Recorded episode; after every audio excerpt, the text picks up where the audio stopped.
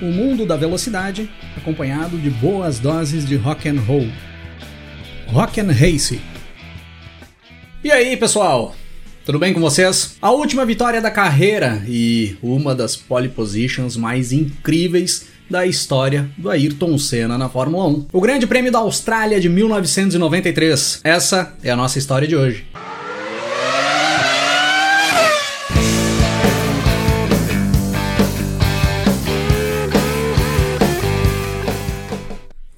Grande Prêmio da Austrália de 1993 era a 16 e última etapa do Campeonato Mundial de Fórmula 1 daquele ano, com data marcada para o dia 7 de novembro de 1993, no já conhecido, ali naquele momento, circuito de rua de Adelaide. O título mundial, ali naquele momento, já estava definido. O francês Alain Prost já tinha garantido o título mundial de 1993 ainda duas etapas antes, ainda no Grande Prêmio de Portugal. O Prost, dentro do FW15 da Williams, ali em 1993, 93, praticamente passeou nas pistas. Conquistou o campeonato com muita tranquilidade e administrando muito bem os resultados no decorrer do ano, no melhor estilo Alain Prost de ser. Se alguma coisa ainda estava em jogo ali na última etapa de 1993, era a disputa pelo vice-campeonato mundial de pilotos e pelo vice-campeonato mundial de construtores. A Williams já tinha garantido também o título mundial de construtores e McLaren e Benetton brigavam pela segunda posição, com a McLaren tendo uma certa vantagem ali para a última etapa. A Benetton precisaria de uma combinação de resultados para conseguir passar pela McLaren. No Mundial de Pilotos, o inglês Damon Hill, o companheiro do Prost na Williams, era o segundo colocado, com 65 pontos conquistados até então. E o Senna, da McLaren, vinha logo atrás, com 63 pontos, apenas dois pontos atrás do Damon Hill. Mas a grande disputa desse Grande Prêmio da Austrália de 1993 era outra. Seria ali o último duelo nas pistas da Fórmula 1 entre Ayrton Senna e Alain Prost. O francês já tinha anunciado ainda lá no final de semana do Grande Prêmio de Portugal que deixaria as pistas da Fórmula 1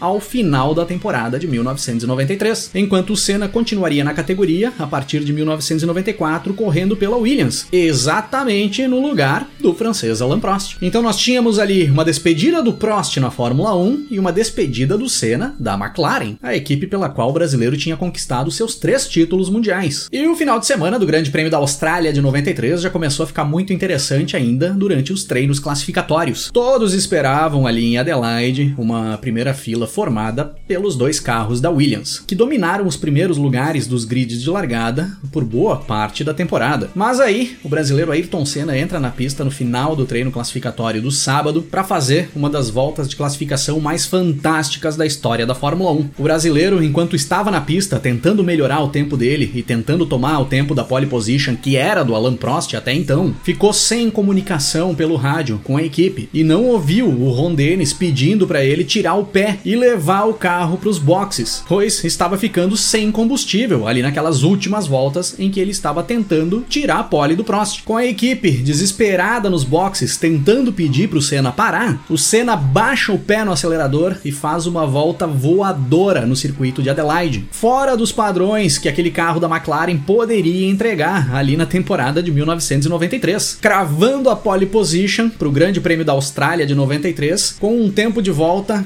4 décimos de segundo mais baixo do que o tempo do Alan Prost que até então tinha a pole position garantida. E tem um detalhe dessa pole do Senna que é ainda mais impressionante do que essa volta fantástica que ele acabou dando. Além de ter acontecido essa volta extraordinária e improvável ali no final dos treinos classificatórios, essa pole position do Senna conquistada ali na Austrália em 93, a única pole do Senna nessa temporada e a 62 segunda da carreira do brasileiro, quebrava ali uma marca absurda que as Williams vinham fazendo. O Senna quebrou ali, conquistando essa pole position da Austrália em 1993, uma sequência de 24 pole positions que as Williams tinham conquistado no decorrer da temporada de 1992 até o final da temporada de 1993. Em 1992, na sétima etapa do Mundial, o Grande Prêmio do Canadá, o Senna conquistou uma pole position com a McLaren. A partir da oitava etapa de 1992, o Grande Prêmio da França, até a 15 quinta etapa da temporada de 1993, o Grande Prêmio do Japão, só só deu Williams na pole position. E o Senna quebrou ali no final dos treinos classificatórios para o Grande Prêmio da Austrália de 1993 essa sequência de 24 poles da Williams. Simplesmente a maior sequência de pole positions feita por uma equipe até os dias de hoje, em toda a história da Fórmula 1, que começou lá no Grande Prêmio da França de 1992, a oitava etapa da temporada, e terminou no Grande Prêmio do Japão de 1993, a 15 etapa de 93. No grid de largada, ali para aquela última etapa do ano, nós tínhamos ainda outro brasileiro, Rubens Barrichello, que alinhou com a sua Jordan na 13 terceira posição. E se esperava uma boa corrida do Rubinho ali em Adelaide, depois daquela bela performance que ele tinha feito no Japão, na etapa anterior, onde ele cruzou a linha de chegada na quinta posição e conquistou seus primeiros pontos na Fórmula 1. O outro brasileiro que integrava os grids da Fórmula 1 ali em 93, o Christian Fittipaldi, não correu o Grande Prêmio da Austrália de 93. Ele já não tinha corrido no Japão, onde a Minardi tinha vendido o seu assento para um piloto pagante, e ali na Austrália da mesma forma. A Minardi acabou deixando o Christian de fora para vender o assento do carro. E com essa empolgação de uma pole position que não era da Williams, depois de muito tempo dentro da Fórmula 1, uma disputa pelo vice-campeonato mundial e uma expectativa do último duelo entre Senna e Prost nas pistas da Fórmula 1, é que nós temos a largada para 79 voltas do Grande Prêmio da Austrália de 1993, após duas largadas abortadas por bagunça de posicionamento dos carros no grid de largada. O Senna larga bem e garante a liderança da corrida, mesmo com o Prost e o Hill também largando bem e indo para cima dele. As posições ali dos primeiros se mantêm iguais nas primeiras curvas, com Senna em primeiro, Prost em segundo e Hill em terceiro. O Rubens Barrichello teve trabalho na largada. Ele teve que desviar de uns carros atravessados na pista após umas confusões que acabaram acontecendo na frente dele e ficou um pouco para trás da posição de largada dele ali após as primeiras curvas. Fechando a primeira volta, nós tínhamos o Senna em primeiro, com o Prost em segundo, o Rio em terceiro, o alemão Michael Schumacher com a Benetton em quarto, o austríaco Gerhard Berger com a Ferrari em quinto e o inglês Martin Brundle com a Ligier na sexta posição. O Barrichello acabou caindo para a 18ª posição após aquelas confusões ali nas primeiras curvas depois da largada. Nas primeiras voltas, como já era de costume ali naquele ano, o Senna ia conseguindo impor um ritmo muito forte. Ele conseguia render bem com aquele carro da McLaren, ainda com pneus frios, freios frios, em relação aos seus adversários. Então ele aproveitava essas primeiras voltas para conseguir abrir o máximo de distância possível quando ele estava na primeira posição. Chegando na volta 10 de corrida, o Senna e o Prost iam trocando voltas mais rápidas entre os dois. O Senna fazia uma volta mais rápida, na volta seguinte o Prost ia lá e tirava a volta mais rápida do Senna, e era assim volta a volta. O francês ia tentando impor um ritmo mais forte, mas não estava fácil de conseguir chegar no Senna. A Williams teve problemas para fazer a configuração da suspensão ativa nesse circuito de Adelaide no decorrer de todo o final de semana. E era visível que ali na corrida eles também vinham sofrendo com problema. Eles não conseguiam buscar o acerto ideal até então. Passando da volta 15, a diferença que o Senna tinha para o Prost subia para mais de 5 segundos. E o Hill, que era o terceiro colocado, começava a tomar pressão do Michael Schumacher. Dava a impressão de que o Schumacher estava rendendo melhor do que o Damon Hill naquele momento e que era só questão de algumas voltas para o inglês perder a terceira posição para o alemão. Só que nesse mesmo momento o Schumacher resolve parar para fazer a sua primeira troca de pneus. E foi uma boa estratégia do Schumacher, pois ele parou cedo para fazer a troca, começou a fazer volta mais rápida em cima de volta mais rápida após sair dos boxes com pneus novos, e ele ganharia a posição do Damon Hill facilmente quando o Damon Hill parasse para fazer a sua troca de pneus. Porém, um pouco mais de três voltas após a parada, o Michael Schumacher abandona o Grande Prêmio da Austrália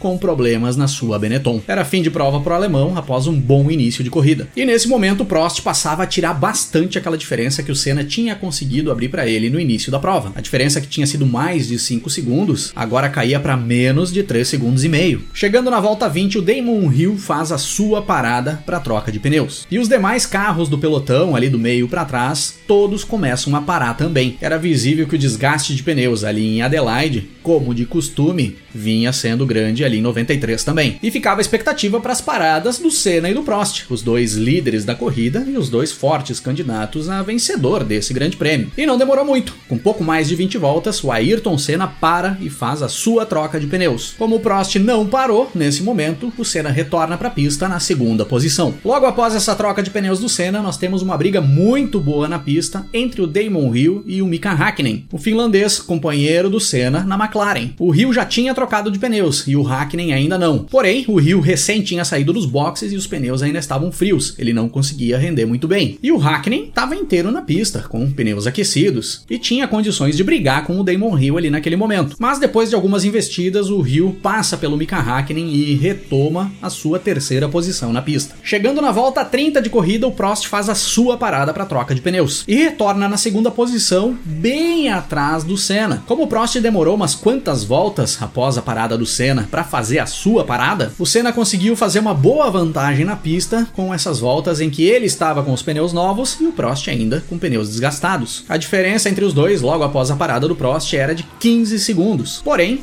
na teoria, os pneus do Senna terminariam bem antes do que os pneus do Prost. Na sequência da corrida, era bem provável de que o Prost teria pneus mais inteiros para conseguir se aproximar do Senna. Na metade da corrida, nós temos uma briga entre o Rio e o Prost pela segunda posição. Aparentemente, o inglês rendia melhor do que o francês ali naquele momento e começava a fazer investidas para cima do Prost para passar. E era óbvio que o Damon Hill faria isso, pois ele brigava com o Ayrton Senna, que era o líder da corrida, pelo vice-campeonato de 93. Se alguém estava muito interessado em passar pelo Senna na pista, era o Damon Hill. Com 40 voltas de corrida, nós tínhamos o Senna na primeira posição, com o Prost em segundo, o Damon Hill em terceiro, o francês Jean Alesi da Ferrari era o quarto colocado nesse momento, o Gerhard Berger, companheiro do Alesi, era o quinto, e o Martin Brandon, o sexto colocado. O Rubinho nesse momento era o décimo terceiro na corrida. Passando das 40 voltas, o Damon Hill faz um segundo pit stop, faz mais uma troca de pneus. E aí já ficava certo que todos os pilotos precisariam partir para duas paradas. Uma parada só não seria suficiente para levar até o final da corrida. Com 45 voltas completas, o Senna liderava a prova tranquilamente, com 14 segundos de vantagem para o Prost. Administrava bem a situação da corrida o Senna ali naquele momento. Chegando na volta 50, o Prost faz a sua segunda parada. Tentava alguma estratégia diferente ali o francês para conseguir se aproximar do Senna, considerando que ele tinha parado bem depois do que o Senna para fazer a primeira troca de pneus. Em teoria, o Prost ainda tinha pneus para andar bastante, mas como ele via que não conseguia se aproximar do Senna, ele tenta adiantar a parada dele para tentar uma estratégia diferente. E ficava a expectativa a partir dali para a parada do Senna, que passava a rodar em tempos bem mais altos do que as duas Williams, que já tinham feito as trocas. Faltando pouco mais de 20 voltas para a corrida terminar, aí sim o Senna faz a sua parada para troca de pneus. Era a segunda parada do Senna, que pela grande vantagem que ele tinha na pista, ele para e retorna ainda tranquilamente na primeira posição, com uma boa distância ainda para as duas Williams que vinham andando juntas na pista. Pouco depois da parada do Senna, nós temos um acidente impressionante. O JJ Leto da Sauber salta a zebra do circuito de Adelaide e decola com o carro. Por pouco, o JJ Leto não faz um 360 graus para trás, como tinha feito o Christian Fittipaldi alguns grandes prêmios antes, no Grande Prêmio da Itália em Monza, cruzando a linha de chegada. Faltando Faltando 10 voltas para a corrida acabar, o Damon Hill resolve ir para cima do Prost. E nessa tentativa de ir para cima do francês, o Damon Hill dá uma bela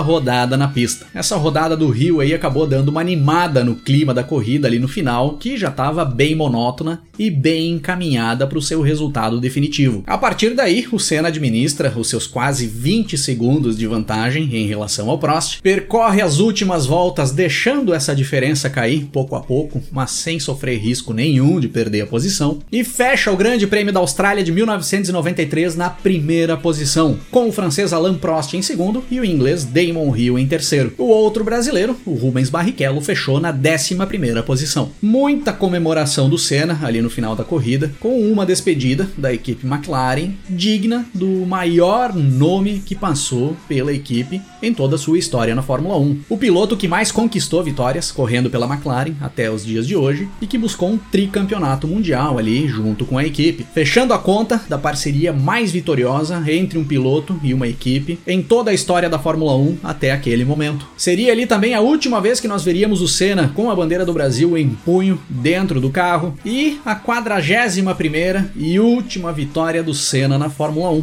coisa que ninguém imaginava que seria ali na época. No pódio, nós vimos aquela cena clássica do Senna puxando o Alan Prost e o Damon Hill para junto com ele, no lugar mais alto do pódio, lugar da primeira posição, e depois erguendo o punho do francês, saudando o campeão mundial da temporada, em uma bela despedida da maior rivalidade que já existiu em toda a história da Fórmula 1. Os dois ainda viriam se enfrentar mais uma vez nas pistas, em um evento de kart que aconteceu na França no final de 1993, onde os dois tiveram uma disputa muito bacana, batendo roda na pista. Mas esse é assunto para outro episódio aqui do canal.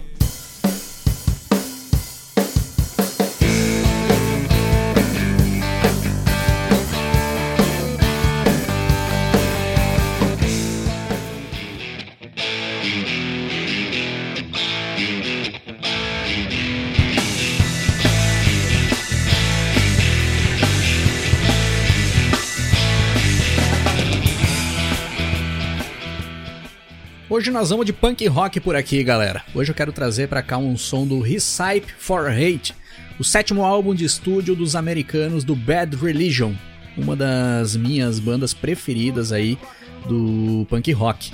Nesse álbum aí a banda manteve aquela pegada tradicional, ainda dos primeiros álbuns, mas incluiu ali alguns elementos do country e do folk, que deixaram as composições um pouco mais trabalhadas.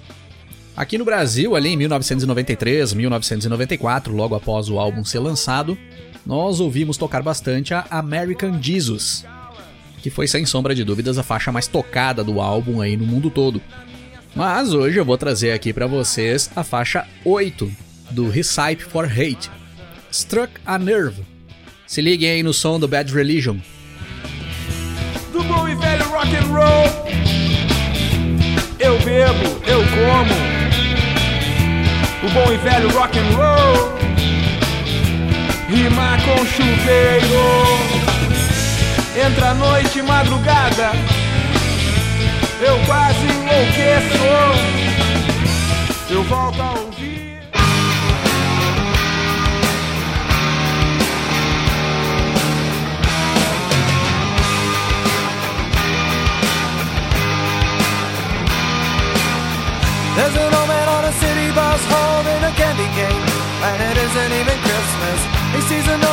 Obituary that his last friend has died. There's an infant clinging to his overweight mother in the cold as they go to shop for cigarettes, and she spends her last dollar on a bottle of vodka for tonight.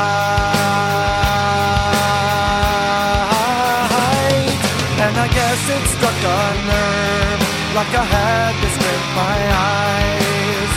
You can never get out of Like a barren winter day, or a patch of unburned green. Like a tragic real dream. I guess it struck a nerve.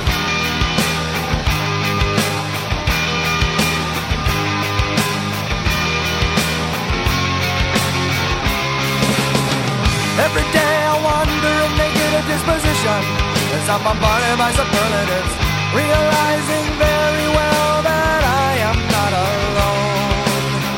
Introverted I look to tomorrow for salvation But I'm thinking altruistically And a wave of overwhelming doubt turns me to stone.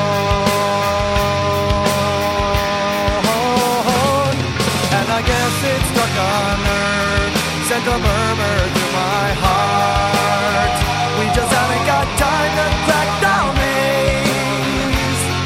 Like a magic speeding clock Or a cancer in our cells A collision in the dark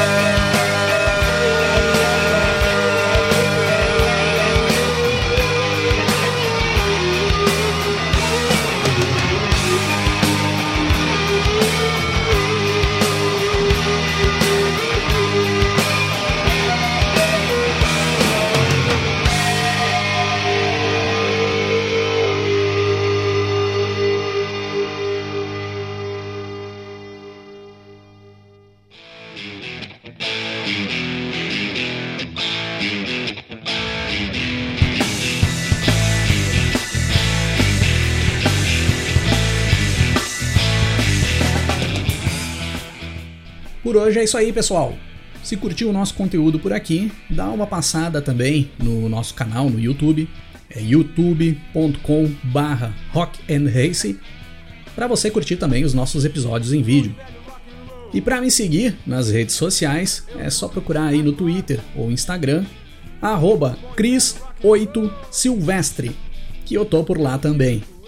Valeu pela parceria e pela audiência. Um grande abraço para todo mundo. Até mais. Começo a ouvir acordes, escalas.